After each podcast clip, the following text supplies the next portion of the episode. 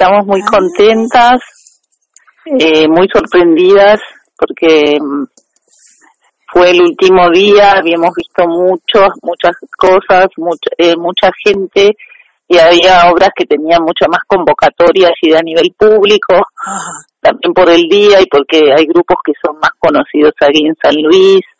Claro. Eh, así que fue una sorpresa y buenísimo porque así la podemos seguir mostrando porque es una obra que requiere un espacio grande, tiene mucha escenografía, que son cajas de cartón, que hay que transportarlas, es bastante eh, bastante como difícil de mover si no si no hay una invitación un, recursos. un teatro. Sí recursos esa es la palabra. Y y nada, hace muchísimo, muchísimo tiempo que estábamos trabajando en ella y aún antes de, de mostrar la obra habíamos tenido ensayos donde yo cambié algunas cosas que todavía me faltaban cerrar.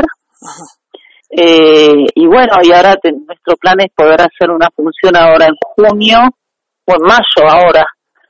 Estamos viendo si el 14 creo hacemos o el 15, no sé qué día exacto en Amigos de Merlo vamos a hacer una función ah, más para mostrarla acá y aprovechar que que tenemos este este premio para ver que haya más gente interesada y pueda llegar a más gente. El premio es ir al nacional, a la fiesta nacional. Claro, el, ah. el, premio es ir a la fiesta nacional y para nosotros es, poder seguir mostrándola también.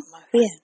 Eso es en eh, Buenos Aires. Fuimos, ¿Eh? ¿Es en Buenos Aires? No, eso es en Chaco. Ah, en octubre en Chaco ah, son 10 días. Ah. Sí, sí, sí, sí. Está bueno que vaya a distintos. Claro. Que esté, la fiesta nacional esté en distintas partes. Claro. Y, y bueno, Chaco, yo fui a Chaco, así que tengo unos amigos y me, parece interesante ir a Chaco. Eh, estuvimos también en Rosario con esta obra en el Festival Internacional de Teatro El Cruce, que yo ya había ido hace muchos años y estuvo muy lindo. En el Teatro Parque, en el Parque España, que es un teatro que era increíble, daba hacia el río, ah, así que hermoso.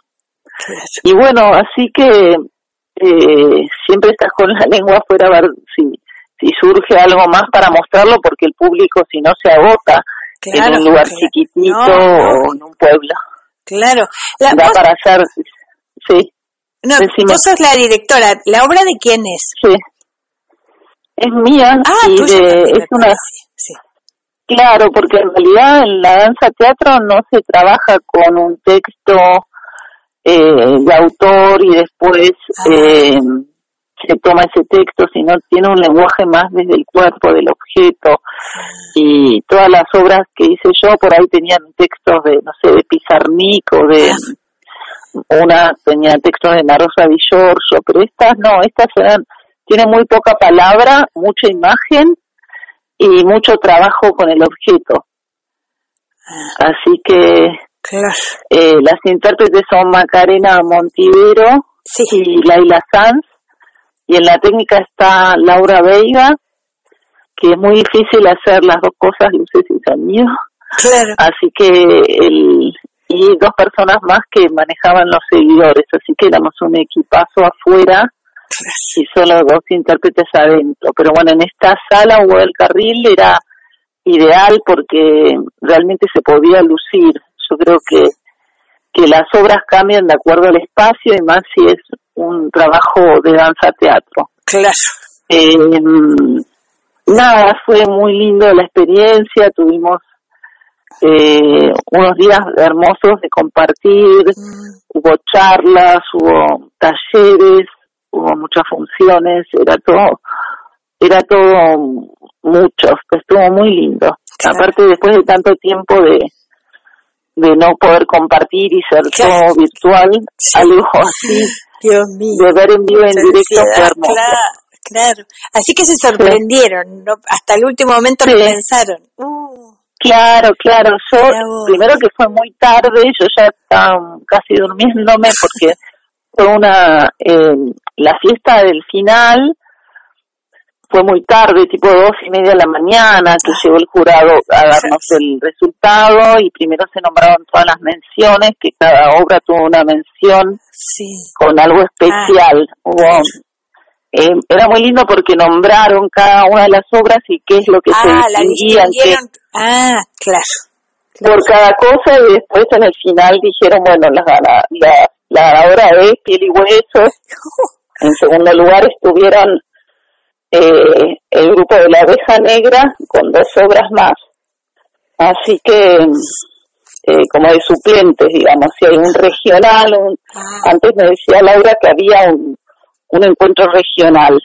Ah, y fue muy interesante porque una de las jurados, Nela se llama, una, una teatrera de Córdoba, dijo, bueno, estamos planteándonos, replanteándonos qué es esto, por qué la fiesta tiene que ser una competencia, ah porque mm, el encuentro nacional es más importante que el regional. Y bueno, hubo todas reuniones del consejo directivo, entonces hay mucha mucho movimiento. Y sobre todo ahora hay una situación muy grave de que si cortan los presupuestos, si no aprueban una ley donde se sigue apoyando la cultura, eh, se pierde todo, las bibliotecas, los subsidios para danza, para teatro, para ¿Cómo música. ¿Es que es una ley a nivel nacional? Claro, eso después se lo mando porque yo Sí, por favor porque ya se vence en diciembre. No nada de eso, mira vos. Sí, sí, te lo mando porque es medio muy grave y están todos ahí. Está bueno difundirlo por eh, Peleando y firmando y todo para ver si, si esto se revierte. No sé si fue. No lo vi para Yo nada, no, lo estudié profundamente, ¿verdad? Porque, por ejemplo, el Instituto de Teatro es una cosa autónoma que no la pueden tocar por ley o. Sí, la tocan, la van a, la pueden tocar ahora con esto. Así que después te lo mando para que vos por ahí lo anuncies y... Sí, sí. No sé. Ah, mira que escucho. Esta, vos la entrevista como haces, grabás pedacitos. Eh, cuando sale. Eh, no, yo la, yo la pongo en el en el arca, porque bueno, yo en la radio Ah, claro. Eh, la, la desgrabo, la transcribo y la pongo y después le pongo el audio. Perfecto. Después la paso por, por distintas redes, o sea que la hago. Claro, sí. buenísimo. Pero bueno, sí, ese eh, tema porque le importa a todo el mundo la cultura. Vos es que no me extraña no haber escuchado nada. Y no, no, hubo hacer un Zoom que yo no, no sé porque se entré tarde porque tenía que dar clase, así que no pude participar, no sé qué habrá pasado, pero después te lo mando porque están todos tratando de firmar y frenar, sí. Eh, Qué así que siempre está todo como que trabajar en, arte o en, invertir tantas horas en algo es siempre apostar a algo que nosotros llamamos hacer, pero que es una total incertidumbre, digamos. Siempre tratar Y que bueno, yo trabajo hace muchos, muchos años, pero en todo, siempre y siempre fue igual. Con, eh, siempre es esta sensación de, de que nunca es algo fijo o algo que vos decís, bueno, tengo el año que viene tengo un subsidio para seguir investigando, tengo salas donde mostrar, es siempre que tenés que abrirte camino a ver si sale algo, como medio de milagro. Sí.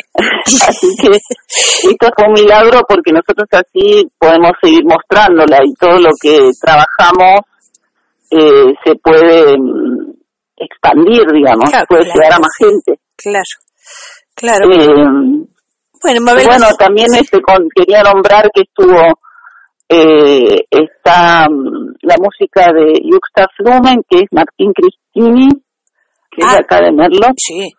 el Chaco, o sea, la música no, nosotros la, la propuso Maca. Sí. Y ahí después adaptamos parte de temas que ellos hicieron con Martín Mateo, que son dos Martínez, el grupo que se llama Justa Flumer, usamos parte de esa música, así que mm, ellos estamos muy agradecidos también ah, con eso. O sea, eh, no fueron ellos, llevaron la música, digo. Claro. Y siempre, bueno, el trabajo de investigación, siempre las pongo a las chicas como intérpretes creativas porque mi manera de trabajar es mucha improvisación, mucha búsqueda, búsqueda hasta que queda algo de eso, eh, queda una parte de eso. Claro. Em, y que debe ser distinto en cada función por ahí.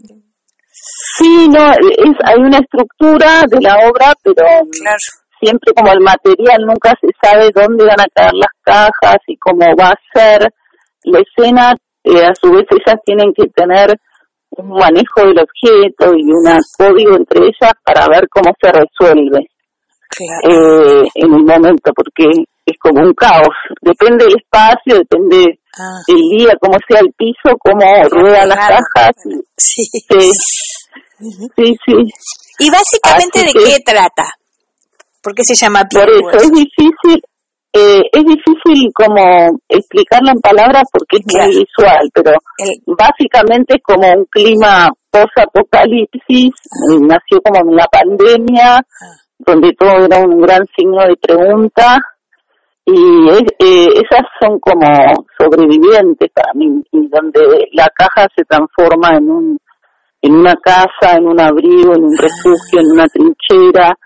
Eh, es como, es un clima bastante, no sé cómo explicarlo, desbastado. Y la tierra y el polvo, y ellos están semidesnudas, vestidas con tierra.